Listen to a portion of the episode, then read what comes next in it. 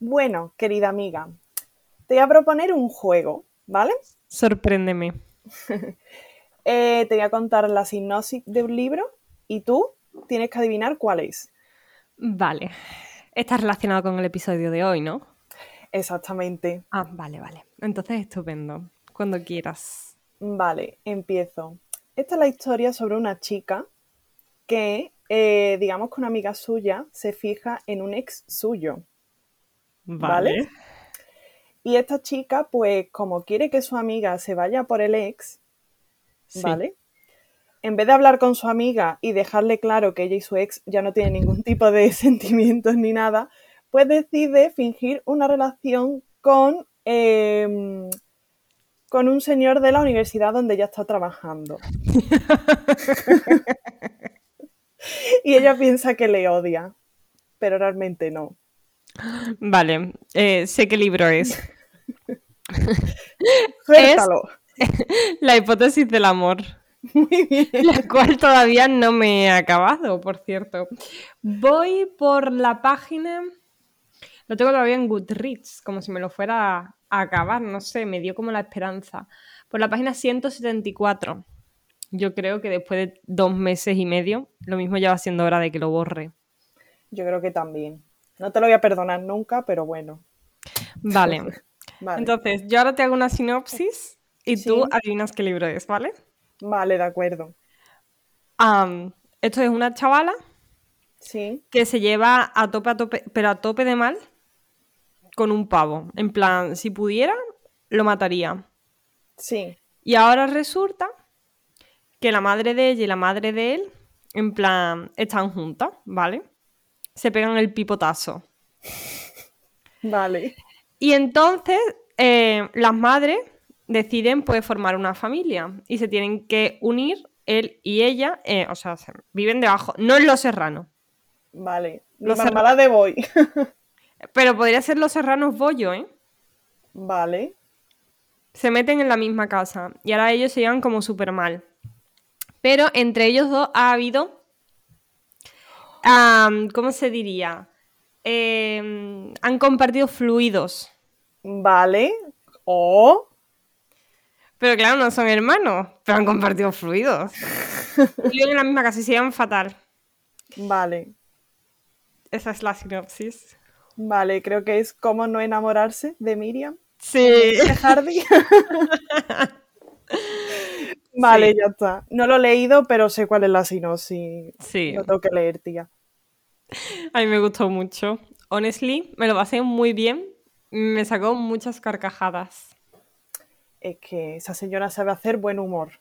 La verdad es que sí. Bueno, que todo esto viene eh, a que pues el capítulo de hoy eh, está centrado en hablar de las romcoms, que no las rumcoms. Sabía que la te iba a sacar ese tema. Es decir, las comedias románticas para los que no sepan inglés. Efectivamente.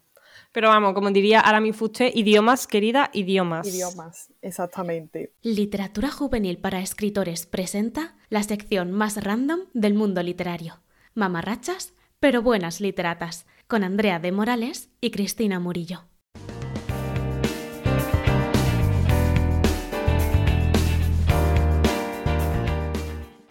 Así que sí, venimos a hablar de las comedias románticas, que son un género de literatura que ahora está, o un género, no sé, alguien va a venir y va a decir, eso no es literatura. La gente le encanta esto de poner lo que es literatura y lo que no es literatura, la pegatinita. En efecto, esa gente se pedía a leer Arturo Pérez Reverte o Arturo, como le dice la gente, Perro Reverte.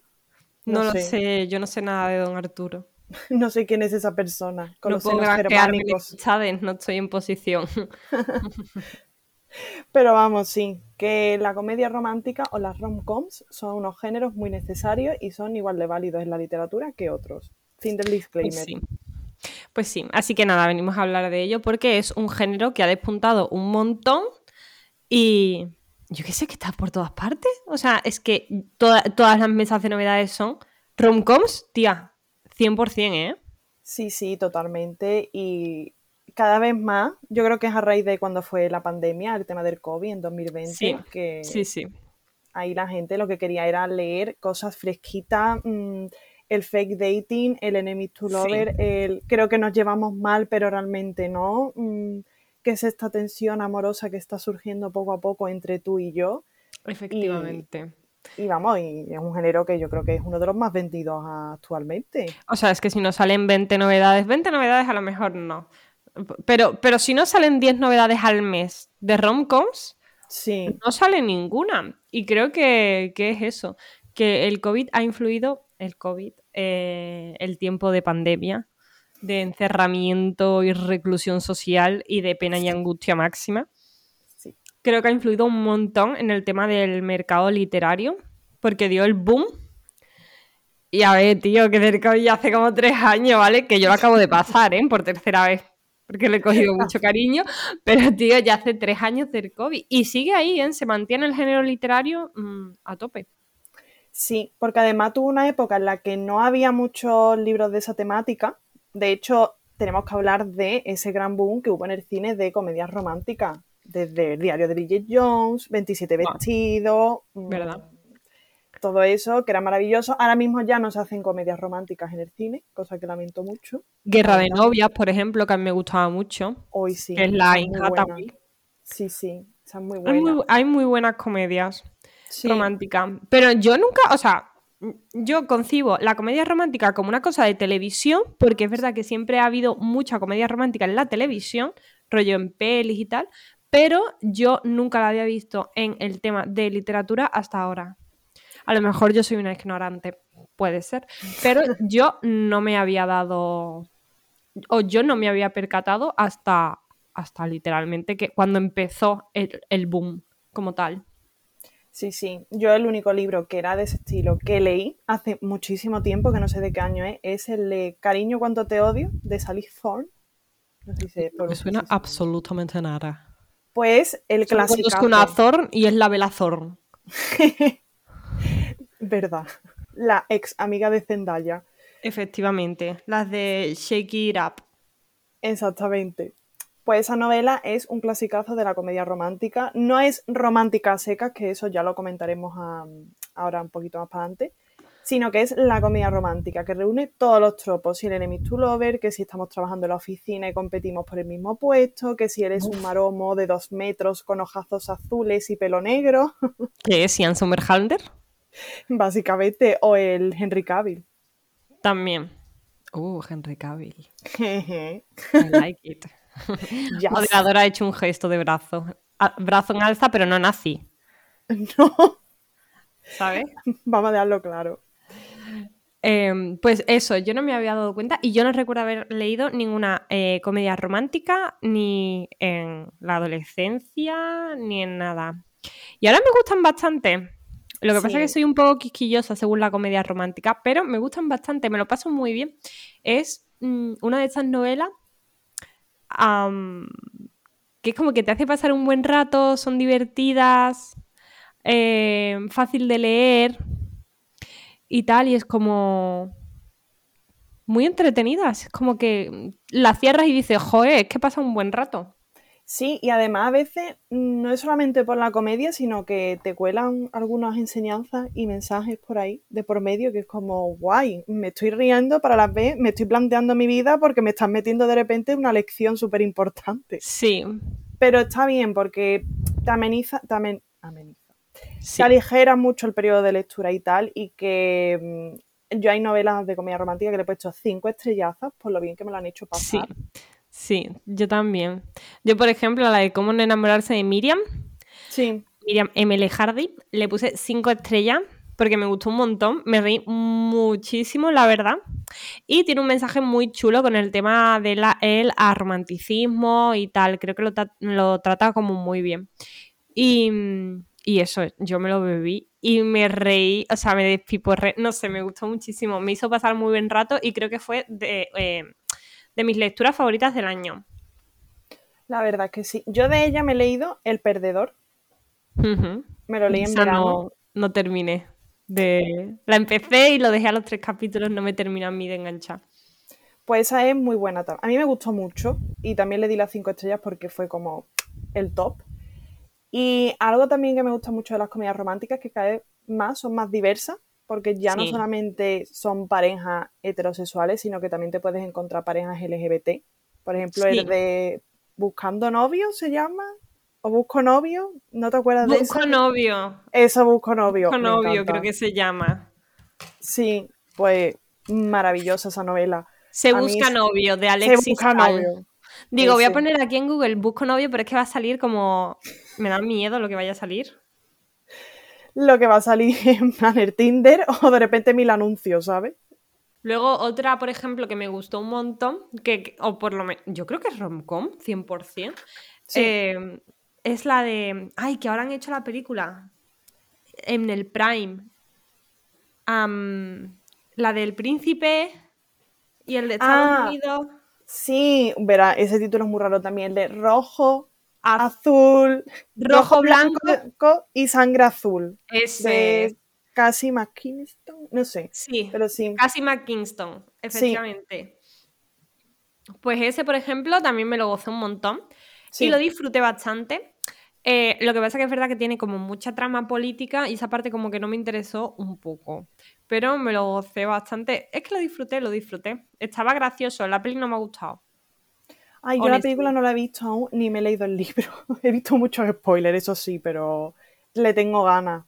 Porque es que fue salir la película y en Twitter eh, la gente la estaba destripando y fue como, mira, mm, a mí porque los spoilers me dan igual, pero es que ahora mismo es como si me lo hubiesen emitido por aquí, ¿sabes? Literalmente. Creo que las romcoms han empezado fuerte, porque es verdad que, por ejemplo, con el tema de la novela romántica ha evolucionado un montón lo que nosotras leíamos de jóvenes a lo que leemos ahora, sí. básicamente por las necesidades y por la evolución natural de la literatura y todo este tipo de cosas. Claro. Em, ha evolucionado un montón, pero esta ha empezado ya como, como hiper fuerte, porque ya tiene como eh, personajes LGTB. Sí. ¿no? Del tirón. No ha tenido que sufrir esa evolución que ha ido sufriendo la romántica o ha ido sufriendo la fantasía. No, no, esto ya viene incorporado porque yo creo que ha nacido casi que ahora. Entonces viene ya con todas las cosas, ¿no? En plan, eh, los mensajes eh, de cualquier tipo, de salud mental o de todo este tipo de cosas importantes, vienen ya con toda eh, em, la visibilidad del, colectivo LGTB en, todas sus múltiples siglas. Em, todo este tipo de cosas. Es como que ha empezado fuerte. No sé si esto va a, seguir evolucionando según, según se vayan necesitando cosas. Yo creo que sí porque es eso, creo que es un género que es relativamente nuevo y que además ha nacido en una época en la que la literatura ha evolucionado y va incorporando cada vez más colectivos, más mensajes como en la salud mental y, el feminismo y tal. Y yo creo que ahora mismo va como muy a la zaga de todos los cambios sociales que está habiendo. Entonces hmm. yo creo que de momento es un género que está bastante actualizado. Hay otros que están todavía un poco así. Sí. Porque, por ejemplo, Alice Hasselwood, eh, la de la hipótesis del amor, eh, trata mucho en su novela, aunque eso es comedia romántica, son más ligeras y tal, trata muchísimo el mundo de la ciencia y la misoginia, el racismo y la homofobia que hay dentro de ese mundo y cómo está muy monopolizado por los hombres. lo que es el mundo de la academia, así, en mayúscula, que es una mierda, nunca os metáis ahí, chavales. Aquí hay gente seguro que se está planteando hacerse un doctorado. No lo hagáis. Don't do it. Ya, pero a mí me gusta. Don't do it. Ya, pero es que yo quiero. Escúchame, don't do it. Tú tienes una medida de 12 en tu asignatura. No, es que el 12 no se puede el máximo. Tú tienes una medida de 12, pues no te van a becar. ¿Eh? Don't do it. Hazme caso. Haznos caso. Somos viejas y sabias. yo ni lo intenté. Yo me fui a opositar y tampoco lo recomiendo. no hay nada recomendable también en esta vida, os digo. No, no. Pero bueno, que. Son las mm, romcoms. Exactamente, que para eso tenemos un montón de recomendaciones. Y, y, nada, eso que es una autora, pues que a mí me gusta muchísimo cómo trata esos temas y creo que es muy necesario. Sí, a ver, a mí me sorprendió también, porque es verdad que mm, es la primera vez que yo veía eh, que alguien hablaba de la crudeza, la misoginia y, y el nepotismo que existe en el mundo académico. Y, y ostras, es que mm, cuando lo vives, ha tenido Claro. que venir alguien a tener que echarse unos jajas para contarlo. Estoy seguro que hay mucha gente que es que no sabía, o sí lo sabía, pero bueno, que eso, que ha tenido que venir alguien de sufrirlo como muy de cerca y que ha, ha tenido un altavoz importante para contar que el mundillo ese es un poco una mierda. Pero ha tenido que hacerlo mediante los jajas, también te digo. Exactamente. En el segundo libro, que es el de la química del amor, creo que es el más potente con respecto a ese mensaje. La cual no me voy a leer. La cual no se va a leer. Primero. Es que tengo, tengo un problema ¿eh? con ese libro, es que tengo un problema con ese libro, es que lo veo tan, tan poco ilógico. Pero Andrea es una comedia romántica. No Ya lo sé. lógico. Mm, eh, va- va- va- Vamos a ver, pero es que yo considero, considero que tú puedes hacer una comedia romántica y que sea cómico y que sea romántico y que el personaje tenga más de dos neuronas conectadas. A ver, sí, es verdad. ¿Sabes? O sea, es que me estás hablando de una niña que tiene 24 años, 25 años o 23 años, no sé qué edad tiene muy bien, pero es como, ya tiene muchos pelos ahí abajo y decide que en vez de tener una charla con su mejor amiga y decirle, oye, ya no me gusta el pavo con el que salí, si a ti te gusta, él y yo somos súper amigos, o sea, vea por él porque vais a ser los dos súper felices y dice, no, pues me voy a lanzar aquí sobre este profesor, ¿eh? Y le voy a meter un morreo. Es que tú imagínate que haces eso en la universidad, Cristina. Pues me ponen una denuncia y no vuelvo a pisar la universidad. Básicamente, y además a quién elegirías. Qué horror. No sé. Eh, No, uy, iba a decir el nombre y digo, no, que si no, no, no vamos. menciones, no menciones. no, no, no. Espérate, te lo voy a poner por el chat. Venga, y... por el chat, tía. Ay, ay, qué emoción. Pero es de broma, ¿vale? Ah, vale. Uy, qué carita se me ha quedado. es que es el único nombre que se me ocurre ahora, es que no había mucha gente de Jesus profesores. Christ. Jesus, exactamente, sí.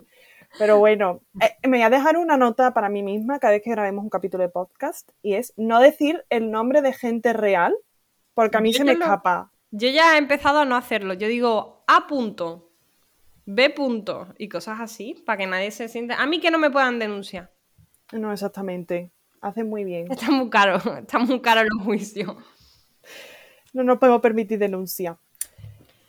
Así que nada, yo estoy de acuerdo contigo en lo de mm, la prota, porque de hecho me hace mucha gracia que en vez de hablarlo con la amiga y decirle, oye, que aquí ya esta relación está muertísima, más muerta que el mar muerto, mm, puedes ir a por mi exnovio, tenga que ir por ahí, pero bueno, Claro, yo entiendo que si no, no existe la novela. En plan, es que Claro. si ella lo habla, no existe la novela. Sí, bueno, pero creo que hay otras formas también de hacerlo, que pueden meter un poco el, el de hecho de... mm, No sé, creo que hay otras formas de hacerlo.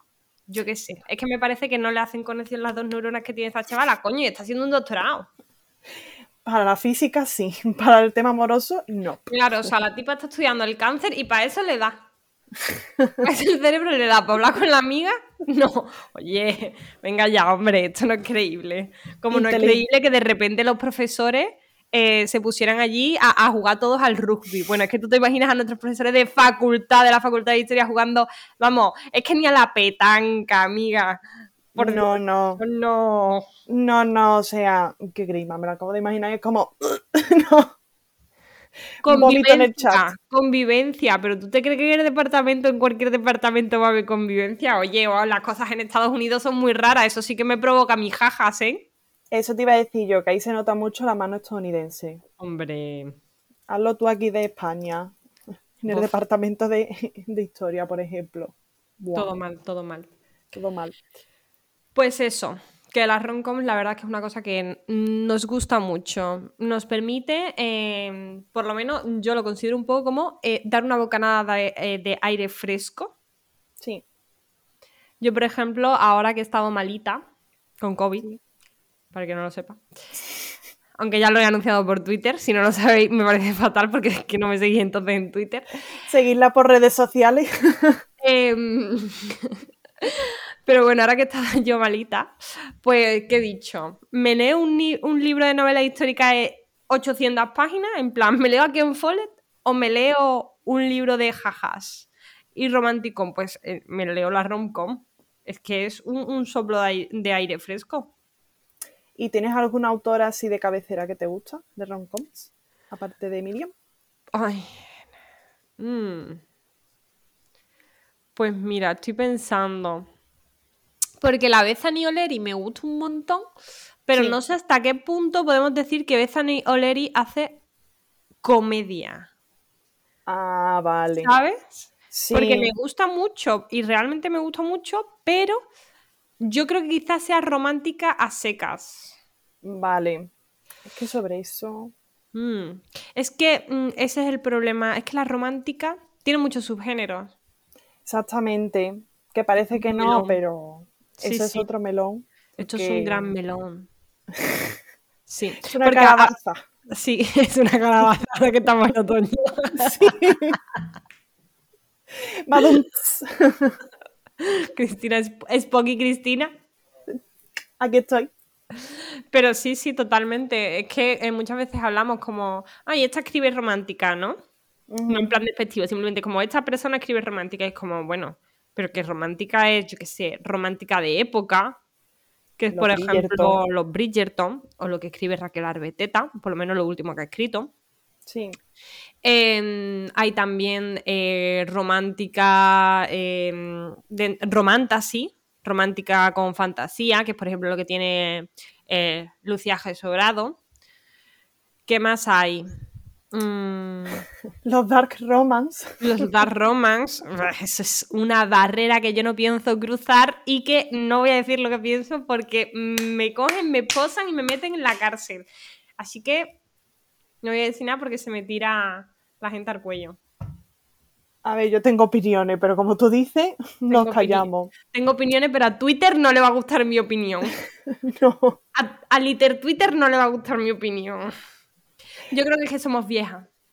Sí, mm, es que también depende, porque yo he leído novelas Dark Romance, que la he leído y he dicho, tampoco es para tanto, simplemente pues son mafiosos, un asesino en serie, pero... Bueno, realmente- ah, bueno, bueno, nada, nada.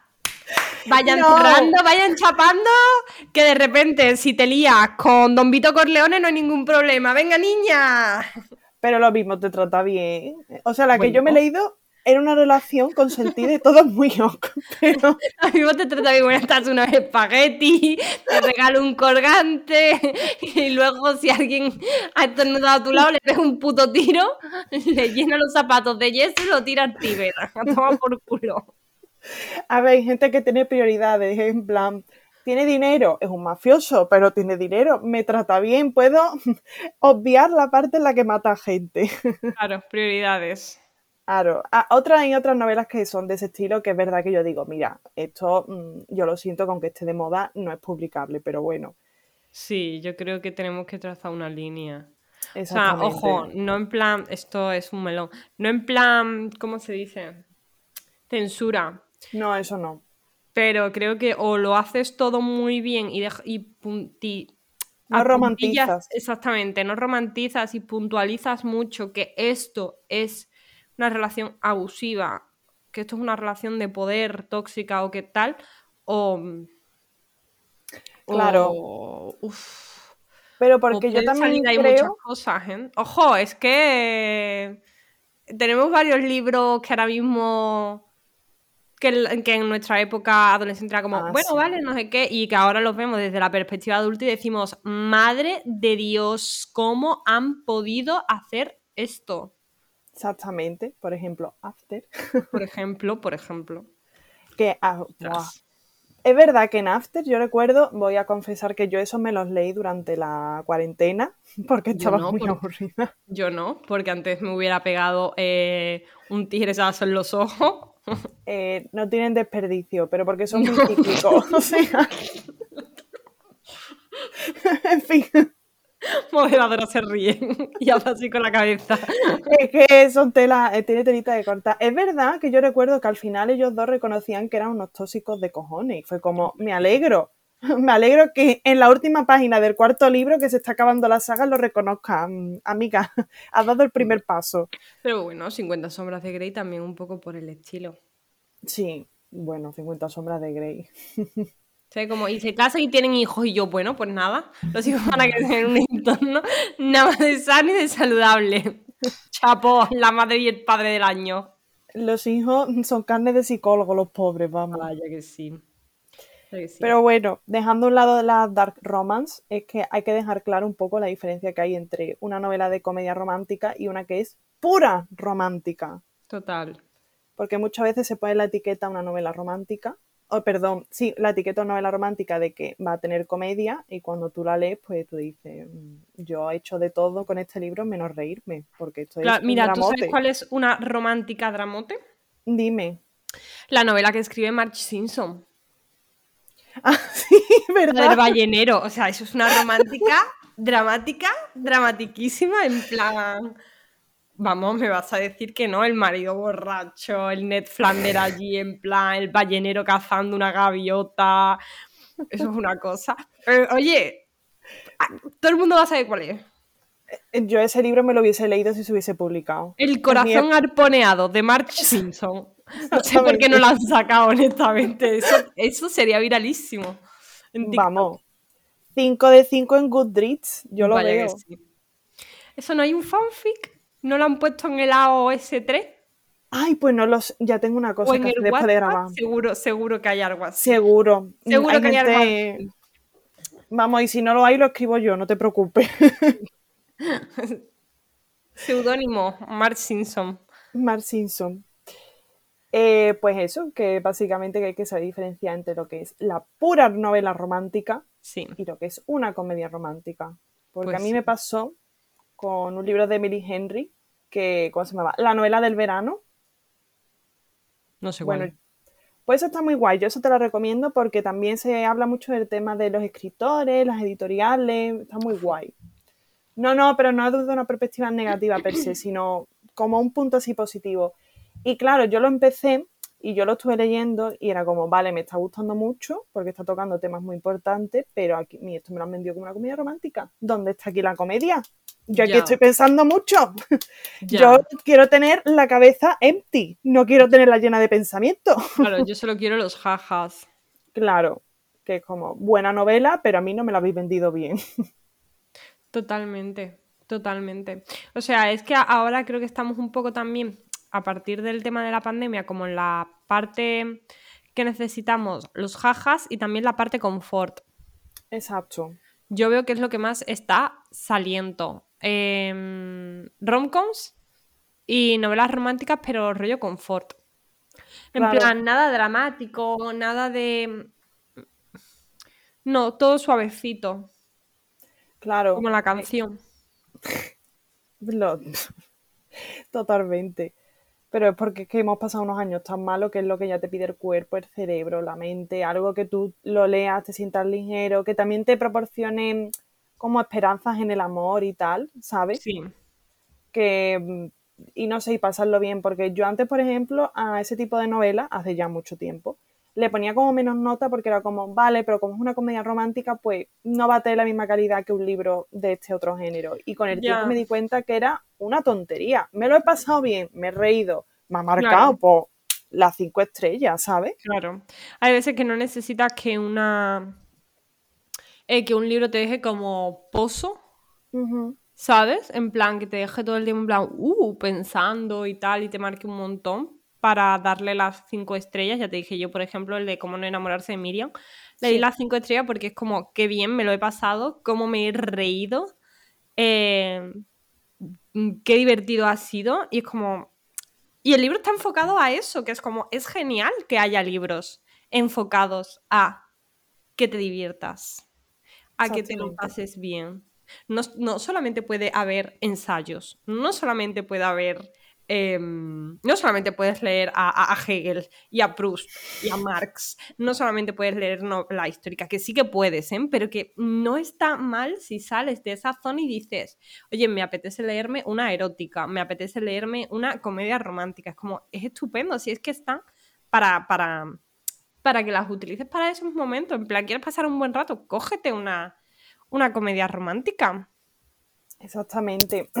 y además es lo que tú dices. Eh, yo creo que muchas veces los lectores mm, podemos leer un montón de cosas diferentes según el estado de ánimo en el que nos encontremos. Sí. Y no vas a ser menos lector por leerte cinco o seis comedias románticas en un mes. O sea, Yo recuerdo mm, en junio cuando estaba opositando que yo no quería leer algo profundito ni denso, yo quería leer algo que me hiciese reír, me hiciese sentir bien y que me hiciese claro. conectar. De hecho, mira, yo incluso con el tema de puntuaciones, hace poco me leí Amarilla, eh, que es una novela que todo el mundo está poniendo wow, wow, wow, y todo el mundo cinco estrellas magníficas. Yo leí tres estrellas. Y probablemente al de Miriam, porque me estoy leyendo el de Hellfriend, que es comedia romántica también. Probablemente este, aunque no me ha gustado tanto como el de cómo no enamorarse, y las primeras páginas he tenido como un bache ahí de esta protagonista no termino de. ¿eh? Pero probablemente se acabe llevando las cuatro estrellas. Es decir, que va a tener más que amarilla, y es como, bueno, es como, tampoco pasa nada. Es que. Mm, cumple con la función que tiene, que es que te lo pases pipa y ya está. Y, es estupendo, es que no todos los libros tienen que hacerte pensar y la gente es como muy... No, yo estoy de acuerdo. Sí, sí, un poco, porque es que hay gente que es como... Es que estos libros mm, tienen menos categoría pues porque tratan sobre el amor y entonces como... ¿Y, qué más da? O sea, yo quiero que las novelas tengan e, el, tema romántico, porque yo soy una romántica empedernida y yo quiero eso, que, que sea un romance bonito y un romance que... Eh, eh, además eso, que las comedias románticas yo creo que también gustan mucho ahora porque han cambiado también mucho los protagonistas masculinos. Sí, sí, sí, totalmente. Exacto.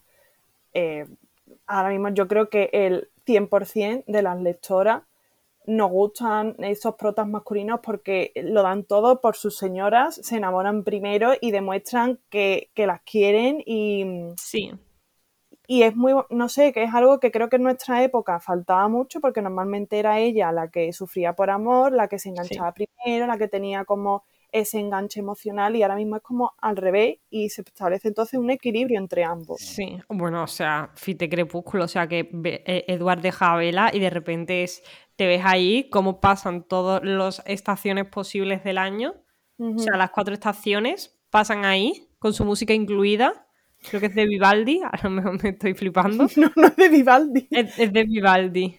No, cuando pasa. Ah, perdón. En la película, lo de las estaciones sí es de Vivaldi, vale. Claro, pues estoy hablando las cuatro estaciones de Vivaldi, pues pasan en la película. Oye, te voy a decir una cosa, es verdad que yo hace muchos años que no di música, pero tampoco soy analfabeta. No, no, es que he hablado mi lado friki de Crepúsculo, de cuando me hecho no, que me venía arriba, porque pensaba que estabas diciendo que la escena en la que Bella está dando vueltas en la silla mientras pasa las estaciones, que lo que se escucha de fondo en la película es a Vivaldi con las cuatro estaciones. Sí, ¿te imaginas? Hubiera sido un puntazo, pero perdieron ahí, bueno, pues la posibilidad de marcarse el picho. Bueno, tú sabes, una canción un poco alegre para un momento tan dramático. A ver, chica. Depende de cómo te lo tomes. Pero bueno, que eso, que pasa lo mismo con Vela, que pasa con Babi H y que pasa con. Pues no sé. Yo creo que, que está bien. O sea, bueno, es que, por ejemplo, en el cine sí que creo que ha pasado más que él se enamora de ella en comedia romántica. Porque estoy pensando en Nothing Hill, aunque Nothing Hill no sé si denominarlo comedia. Es que a mí Nothing Hill no me gustó. Me pareció un mm. mojonaco, la verdad. a mí no me disgusta, me pareció que era bien. Ah, perdona. O sea, yo terminé porque hice un esfuerzo inmenso, además. Pero, pero eso.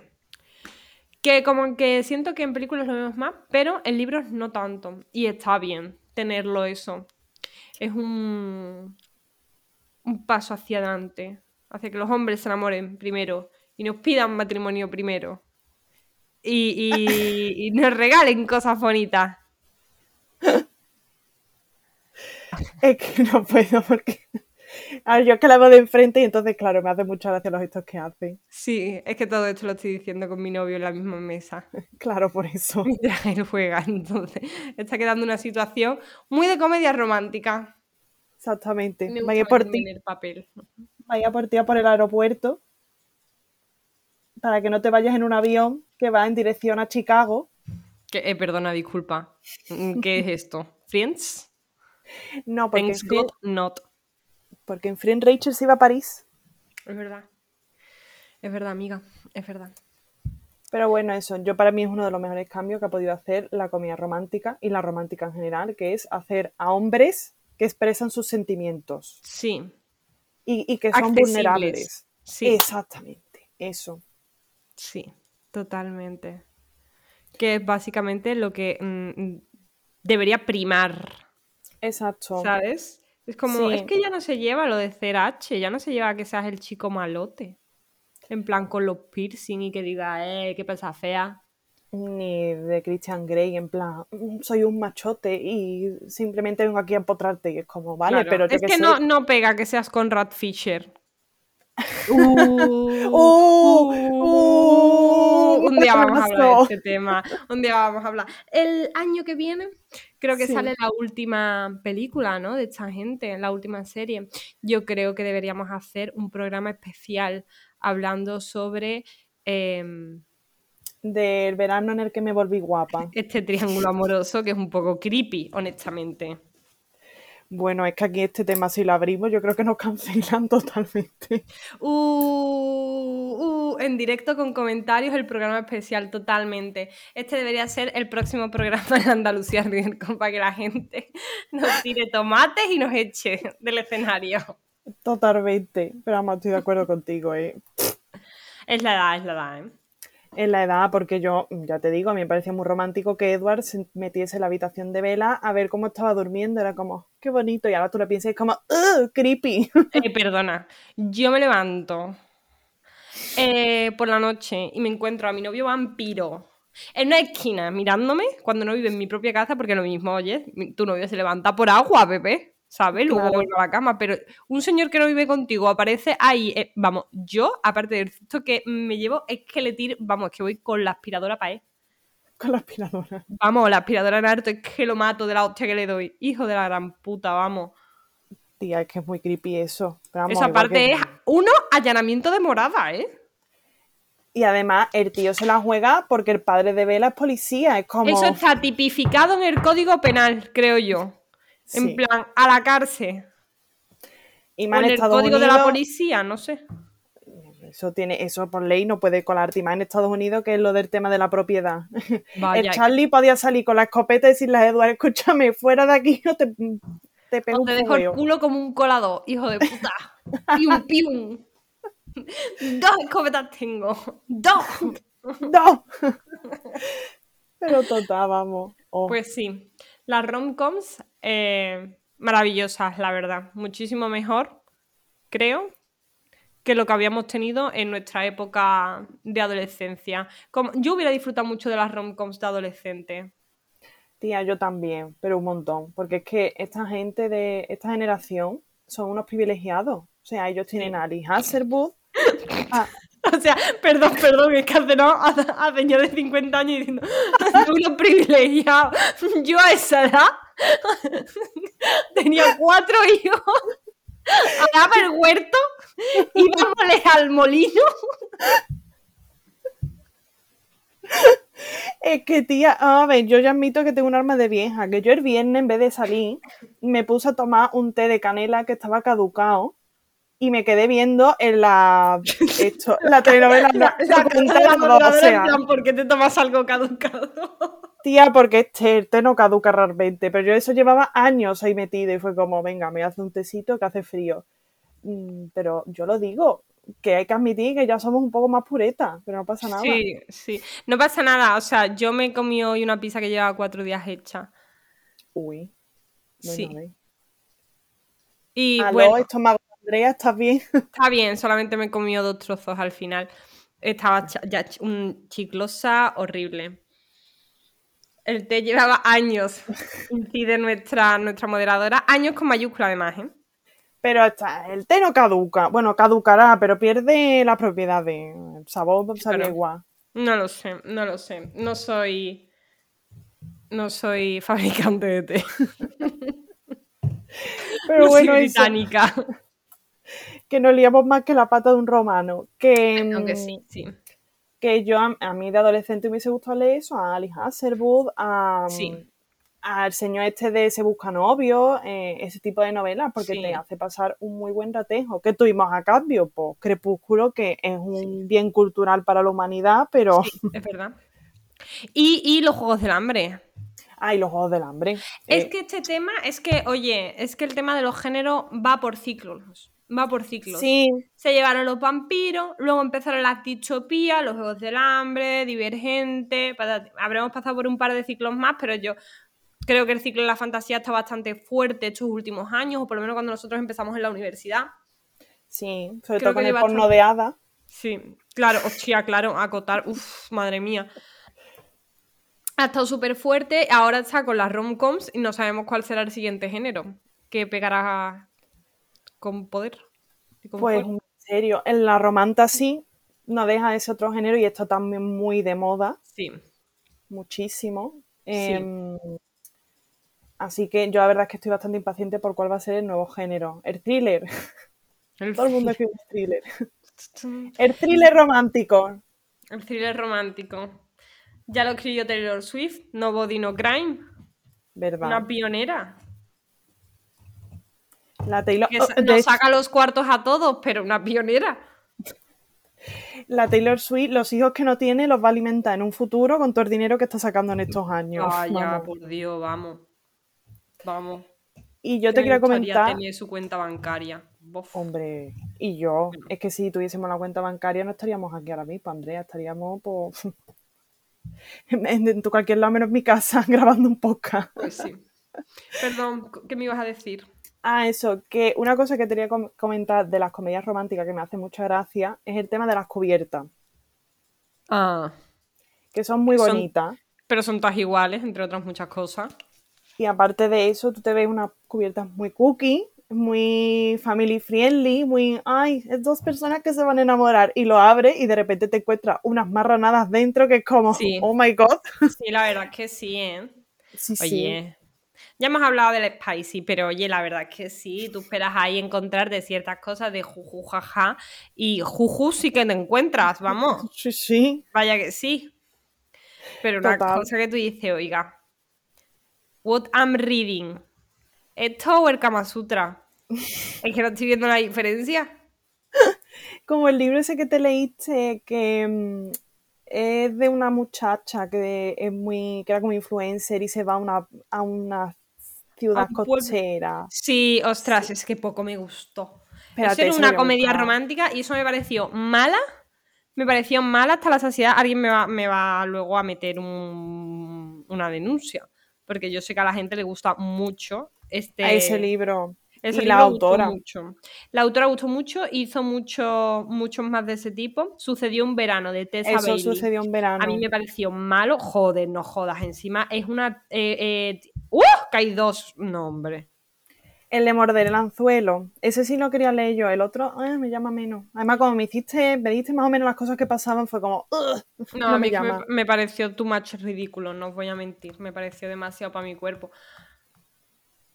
Yo te compro una buena comedia romántica, pero oye, ya te digo que la persona le haga contacto a las dos neuronas que tienen en el cerebro. Y que no sea tan sexo. Eso es otro tema, tía, lo del tema del sexo en las romcoms, que a veces no pega. Porque Ya. es como. mm, yo qué sé, si es verdad que no paran de hacer bromas sexuales y tiene un tono como muy burro en ese aspecto, pues como vale, me pega. Pero yo en la hipótesis del amor recuerdo estar leyéndolo y decir, uy, es todo muy cookie, es todo muy happy, y de repente encontrarme esas escenas sexuales explícitas que fue como, amiga, esto no pega aquí. Que se están dando como un cajón que no cierra. Es que yo creo que es muy difícil. Bueno, no, no sé muy bien, pero es como que. Ya creo que lo hablamos en los Spicy, que es como. Sí, si tú no eres una persona muy descriptiva, luego no te puedes poner a describir un pene. Disculpa, no puedes hacer ese cambio de registro. Otra cosa es que tú me estés describiendo durante cinco páginas como la Diana Gabardón cómo cae una hoja. Pues entonces luego te puedes permitir el lujo de describirme cómo tiene el pene Jamie, cómo tiene el pene Jamie, mm, iba a decir Lannister, pero no se llama Lannister, Freezer. Leche. Freezer. Entonces sí te lo puedes permitir, pero hija, si, no, si me estás contando cuatro tonterías, luego no te pongas a describirme mm, el glande de este muchacho. Escalite los vergüenza, please. Exactamente. Y además es eso, es mantener el tono y que muchas veces lo que tú buscas es eso, es la comedia. Eh, La parte de sexo me la puedo saltar, ¿sabes?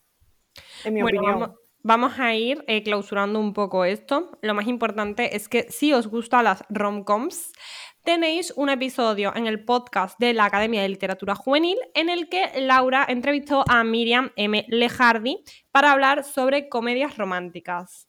Y luego hay otro eh, episodio con Miriam en el podcast eh, de la Academia de Literatura Juvenil, en la sección de Adriana Criado, la de analizando el cliché de personaje perfecto, que también lo tiene con Miriam. Así que os animamos a que le echéis un vistazo.